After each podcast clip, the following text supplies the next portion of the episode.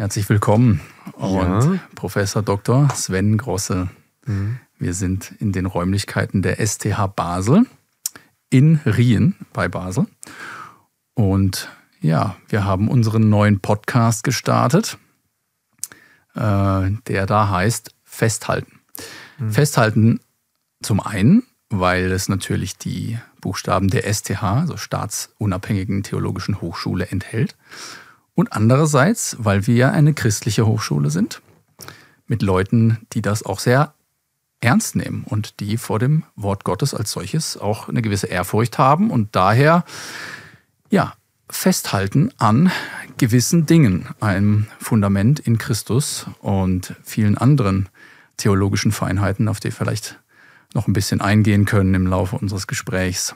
Aber erstmal herzlich willkommen. Ja, steigen wir doch mal ein. Ja, du bist gerne. Professor hier und äh, lehrst schon wie lange?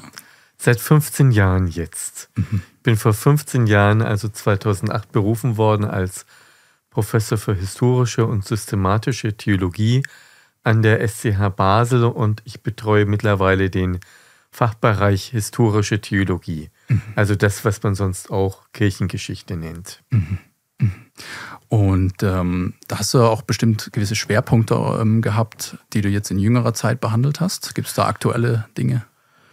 Ja, es gibt einen Schwerpunkt, den ich von Anfang an pflege und auch schon gepflegt habe, bevor ich hier hinkam. Das ist die Geschichte der Reformation. Mhm. Die SCH Basel ist eine Hochschule für evangelische Theologie und ist darum der Reformation besonders verpflichtet. Wir wollen hier alle gemeinsam, also nicht nur ich, sondern alle im Kollegium Theologie treiben auf biblisch-reformatorischer Grundlage und das war es der Kirchengeschichte nochmal besonders, die Aufgabe zu, dass wir uns gegenwärtig machen, was war die Reformation und was hat sie uns heute zu sagen. Mhm. Jetzt haben wir das Jahr 2023. Äh, es neigt sich schon dem Ende zu. Ähm, Gibt es da aktuelle Entwicklungen? Wir sind ja auch in einer äh, reformatorischen Stadt. Also Basel hat ja hat eine, eine ausgeprägte Geschichte äh, in der Hinsicht. Ähm, Gibt es da Sachen, die uns ganz aktuell bewegen in reformatorischer Sicht? Ja, äh, man kann natürlich immer Jubiläen finden, das mhm. mache ich jetzt mal nicht. Wir hatten 2017, also vor sechs Jahren, ja das große Reformationsjubiläum. Gut, in der Schweiz setzte die Reformation etwas später ein, mhm. aber wir schauen jetzt gar nicht so sehr darauf äh, zu schauen, was war vor genau 500 Jahren, mhm. damit wir ein neues Jubiläum feiern können, sondern wir schauen einfach darauf, dass wir die Hauptinhalte reformatorischer Theologie unseren Studenten weitervermitteln können. Mhm. Also nebenher bemerkt, Basel hatte ja auch einen eigenen Reformator, Johannes Ökolampard, und wir haben hier an der Hochschule die erste große Edition von Ökolampard-Schriften auf die Beine gestellt. Die ist im Mai vorgestellt worden in den Räumen der evangelisch reformierten Kantonalkirche, aber das mhm. will ich jetzt nur mal am Rand erwähnen. Mein tägliches Geschäft hier unter den Studenten besteht darin, Vorlesungen zu halten. Das ist jetzt in diesem Semester auch Reformationsgeschichte und Seminare zu halten. Und das ist in diesem Semester reformatorische Dogmatik 2, also in Fortsetzung. Und da beschäftigen wir uns mit der Christologie und mit der Rechtfertigungslehre mhm. der Reformatoren. Und da sind wir in der Tat genau im Zentrum mhm. reformatorischer Theologie. Mhm. Ähm, klingt auch schon so ein bisschen systematisch. Und du mhm. hast ja schon ja. gesagt, du, du beackerst da quasi beide Felder. Ja. Ähm, also Kirchen, Kirchengeschichte ist ja eigentlich auch nur im Lichte der Systematik wirklich interessant erst. Ne? Also, das meine ich auch. Ja. Andere meinen das nicht. Also woanders wird Kirchengeschichte als Sozialgeschichte oder was, was äh, getrieben oder als Publikationsgeschichte. Aber mich interessiert, äh, welche theologischen Gedanken waren es, die dann freilich auch in einer Auswirkung die Gesellschaft geformt haben? Welche Gedanken sind es, die veröffentlicht mhm. wurden? Mhm. Also was ist reformatorische Theologie? Mhm. Äh, welche Lehre von Christus, also Christologie, ist für sie wichtig? Und was haben Sie eigentlich unter Rechtfertigung verstanden? Mhm, mhm. Mhm. Ja, weil, weil natürlich diese christologischen Inhalte oder systematischen Ansätze, die also vor allem die abendländisch-europäische Geschichte massiv geprägt haben, aber auch immer die Ausdrucksformen waren wahrscheinlich, die halt die großen Umbrüche herbeigeführt haben. Also der Blick auf Christus ist ja ganz entscheidend für eine, für eine gesamte Gesellschaft und das in jeder Epoche dann sozusagen. Ja, eben auch für uns heute. Ja. Dass wir von Jesus Christus reden, ich will jetzt gleich mal zu den Inhalten übergehen, dass wir von Jesus Christus reden als Gott und Mensch. Hm. Also es genügt eben nicht, wie das heute weithin getan wird, von Jesus einfach als bloße Menschen, etwa als gute Menschen, irgendwie vorbildlichen Menschen zu reden, sondern er ist Gott und Mensch, er ist Gott, der sich erniedrigt hat. Mhm. Und zwar bis zum Tod am Kreuz. Mhm. Der Menschheit angenommen hat. Wir haben in Jesus Christus mit einem Subjekt zu tun, das sowohl Gott als auch Mensch ist. Mhm. Und wir haben dabei zu erkennen, Jesus Christus ist, wie Luther einmal betont hat, an erster Stelle für uns nicht Vorbild. Gewiss, er ist auch Vorbild, aber an erster Stelle ist er für uns Gabe. Er ist Gottes Gabe mhm. an uns. Er ist derjenige, den Gott gegeben, ja dahin gegeben hat in den Tod, dass wir errettet werden, dass wir gerechtfertigt werden, dass wir ein neues Leben haben. Mhm. Fällt aus heutiger Sicht jetzt äh, oder aus, aus christlicher Sicht, welcher Denomination auch immer, schwer zu glauben, dass das mal anders gesehen wurde. Aber es kommt wahrscheinlich eher auf Feinheiten an, ja, die sich dann geändert haben im, im Hinblick auf diesen Sühnetod und wie man den wahrnimmt. Ähm, jetzt mal eine Rückfrage an meinen Interviewer.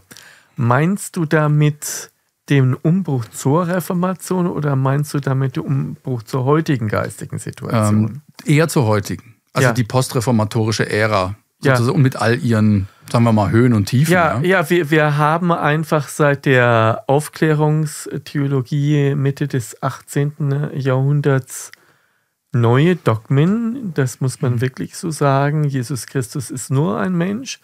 Jesus Christus ist in erster Linie Vorbild. Jesus Christus ist vor allem Lehrer und nicht, wie ich das heute in einer Vorlesung behandelt habe, hoher Priester, der das sühnetilgende Opfer vor Gott legt, nämlich sich selbst. Mhm.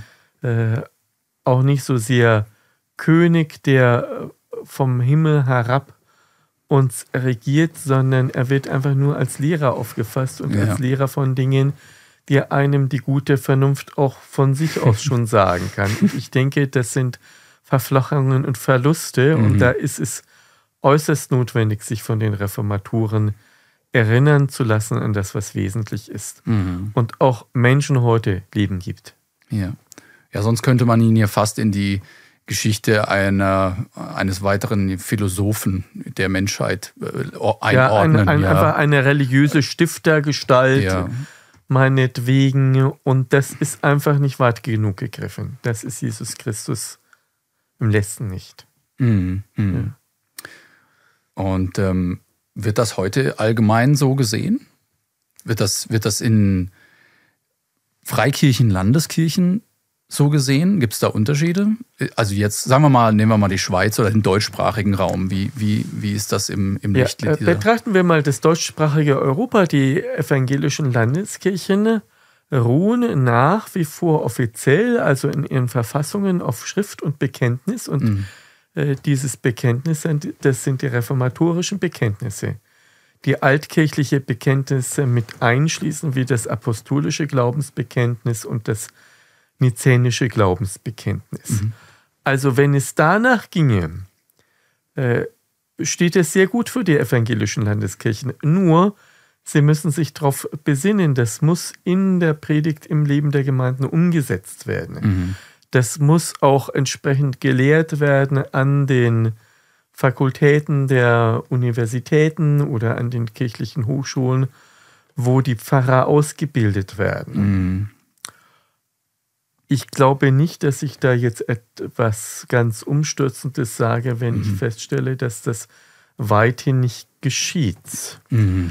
Wenn wir jetzt die Freikirchen betrachten, steht es da meines Erachtens in der Praxis der Predigt weitaus besser, aber dennoch meine ich, dass die Grundlagen fester sein müssten. Mhm.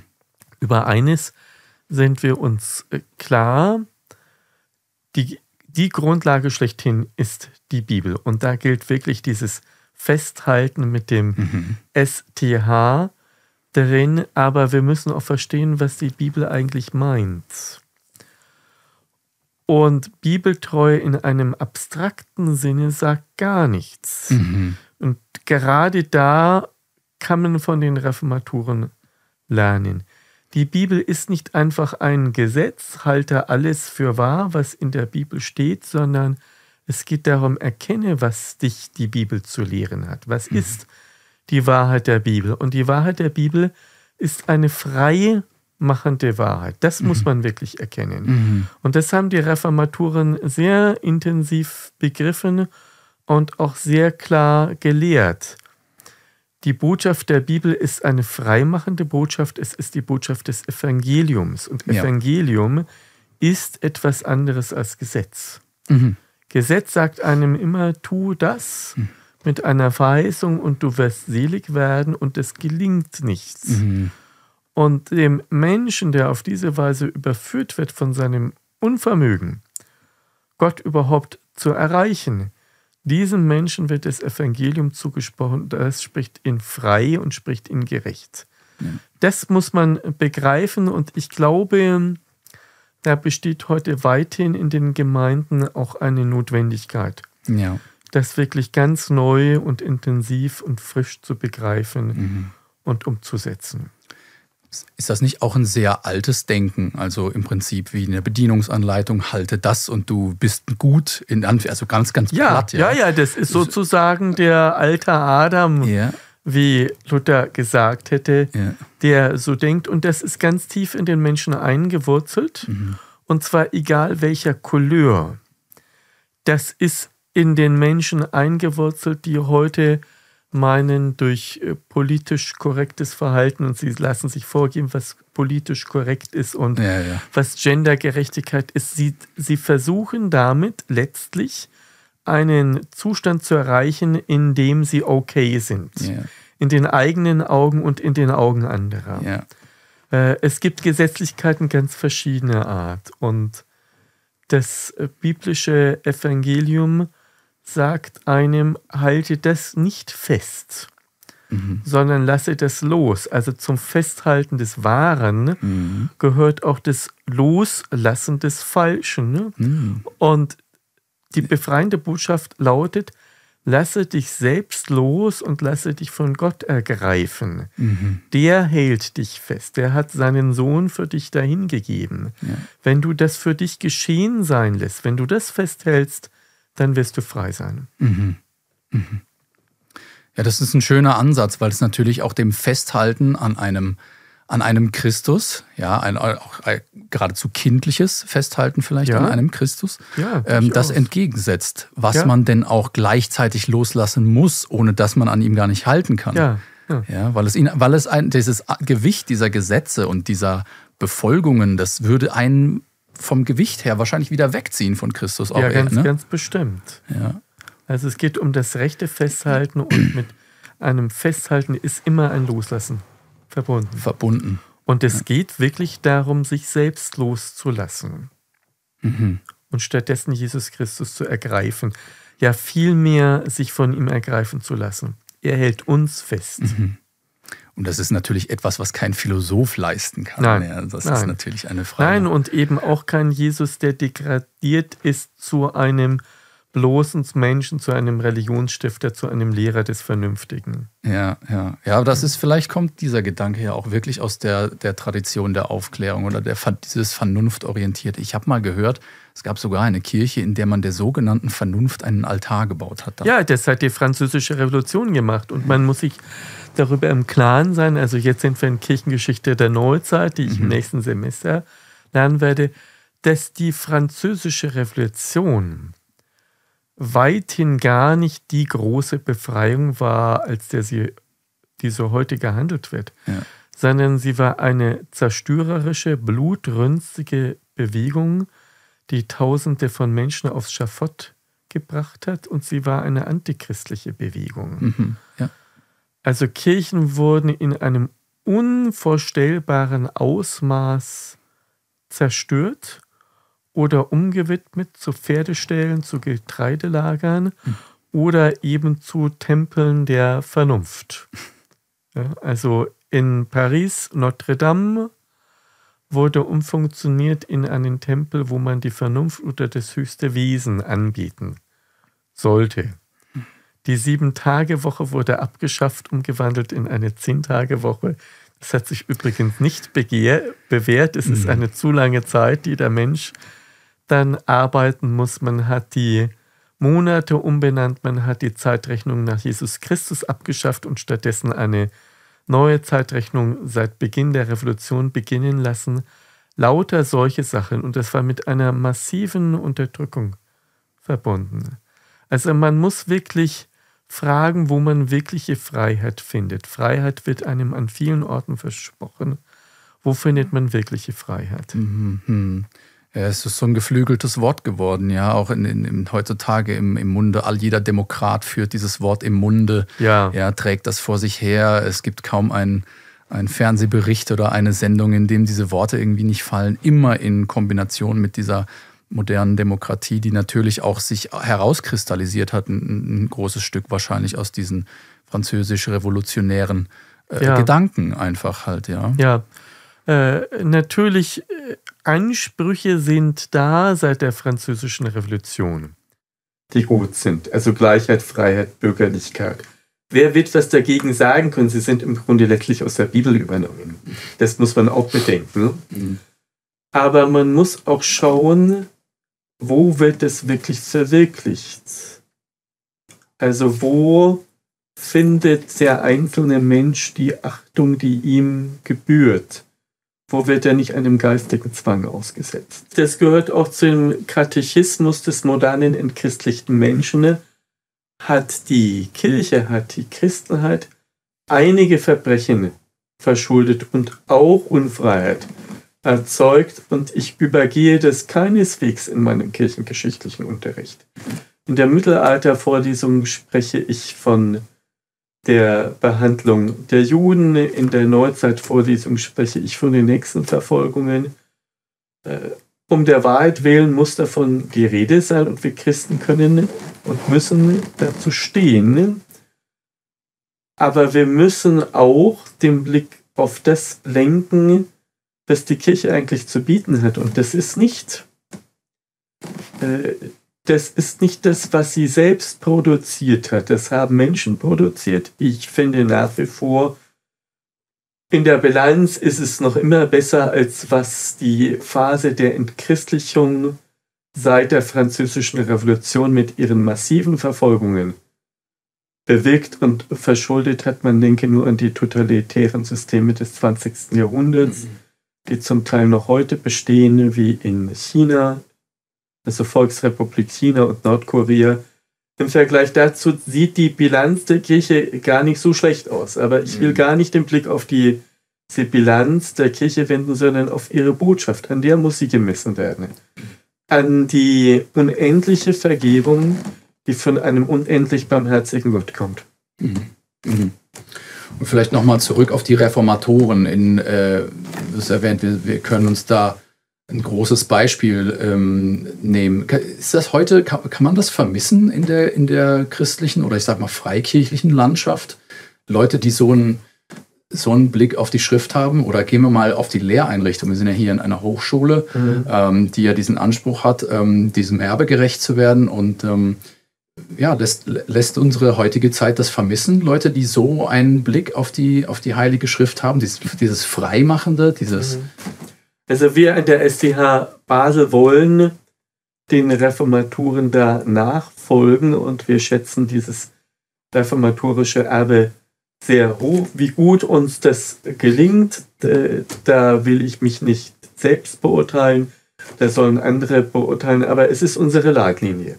Das auf jeden Fall. Und wir machen das schon, äh, das will ich hinzufügen, in einer Geistigen, auch in einer theologischen Gesamtsituation im deutschsprachigen Europa, wo nicht viele andere das tun, das muss man schon sagen. Mhm. Nicht viele andere, ja. Das, das bringt uns ein bisschen auf die, die Situation, die entstanden ist. Ähm, ja, war war der Geist, ich frage mal ein bisschen ketzerisch, war der Geist der Reformation dann doch zu schwach, um diesen heutigen Status quo herbeizuführen? Ja. Äh, man muss zunächst mal sehen, ich glaube, was jede Generation bewegt, ist bestenfalls etwas für eine Generation. Mhm. Und die Reformation war doch ein Impuls, der in der Breite fast 250 Jahre lang gewirkt hat, in mhm. den Bereichen von Europa, wo man das zugelassen hat, wo sich die Reformation politisch aus durchsetzen konnte. Also ein Vierteljahrtausend. Immerhin, das ist überhaupt gar nicht wenig. Ja. Wir haben dann eben seit Mitte des 18. Jahrhunderts ungefähr im deutschsprachigen Europa mit der Aufklärung als geistiger Bewegung zu tun. Eine Bewegung, die ihren Namen keineswegs zu vollem Recht trägt wie ich das vorsichtig anmerken will. Es gibt auch positive Aspekte darin, aber im Grunde nicht im theologischen Bereich. Und evangelische Kirche, Landeskirchen haben auf die Dauer, also es gab ein Hin und Herwogen, aber auf die Dauer sich diesem Denken doch ziemlich stark angepasst. Mhm. Und äh, das ist keine Schuld der Reformatoren gewesen, sondern es ist einfach eine Schuld Menschen späterer Generationen mhm. gewesen, sich von diesem Aber ihrer Väter und Mütter zu trennen. Und wir sagen hier, das ist nicht veraltet. Das ist nicht abgetragen. Das ist auch nichts bloß Historisches. Also es gibt nicht wenige Kollegen, die durchaus historisch korrekt die Reformation beschreiben, aber wir sagen, es ist etwas, was Aktualität hat für uns heute. Mhm. Und ich denke, wenn man da, damit anfängt, ist man auf einem guten Weg. Und das geben wir den Studenten weiter und ich denke da an mein Seminar Reformatorische Dogmatik wie ich das vorgestern hatte. Und es kann geradezu elektrisierend sein, Luthertexte zu lesen und lebhafteste Diskussionen hervorrufen. Mhm. Mhm. Ja, ich denke, da konnten wir ein paar äh, sehr wichtige Impulse rausziehen. Ähm, die Reformation als ganz großer gesellschaftlicher Umbruch, aber auch mit massiver Bedeutung für die heutige Zeit. Ähm, die STH Basel hat sich auf die Fahne geschrieben, das äh, weiterzutragen. Und das ist ja eine Ausbildungsstätte für eigentlich sehr junge Leute, ja, die einfach noch den ganzen Glaubens- und auch ähm, Pastorenweg vor sich haben. Mhm. Ähm, wie begegnet dir das heute ja. hier? Äh, sind die Leute also wirklich also, Feuer und Flamme? Ja, also ich muss wirklich sagen, ich bin dankbar für die hochmotivierten Studenten, mhm. die wir hier haben. Ich habe ja zuvor an Universitäten unterrichtet in Erlangen, äh, vor allem noch an ein paar anderen Orten. Und äh, ich muss sagen, so hoch motivierte, aus dem Glauben motivierte, aber darum auch ihren Verstand, ihre geistigen Gaben einsetzende Studenten, die habe ich äh, woanders nicht gehabt. Und das macht mich wirklich froh für die, für die Zukunft. Wir haben auch verglichen mit äh, Fakultäten, mit an, vielen anderen Ausbildungsstätten relativ viele Studenten. Es könnte noch mehr sein, aber es ist vergleichsweise sehr gut und das macht mich auch sehr dankbar. Mhm. Ja, schön. Das sind doch schöne Worte über die STH Basel. An dieser Stelle einfach für mehr Informationen äh, könnt ihr ja mal auf die Webseite schauen. Äh, STH Basel in einem Wort.ch. Da gibt es dann über alle Details zum Studium hier viele Informationen und natürlich auch über Professor Dr. Sven Grosse, falls euch das weiterhin interessiert. Und äh, ja, dann bedanke ich mich erstmal ganz herzlich. Ja, sehr gerne. Ja, festhalten und tschüss von der STH Basel.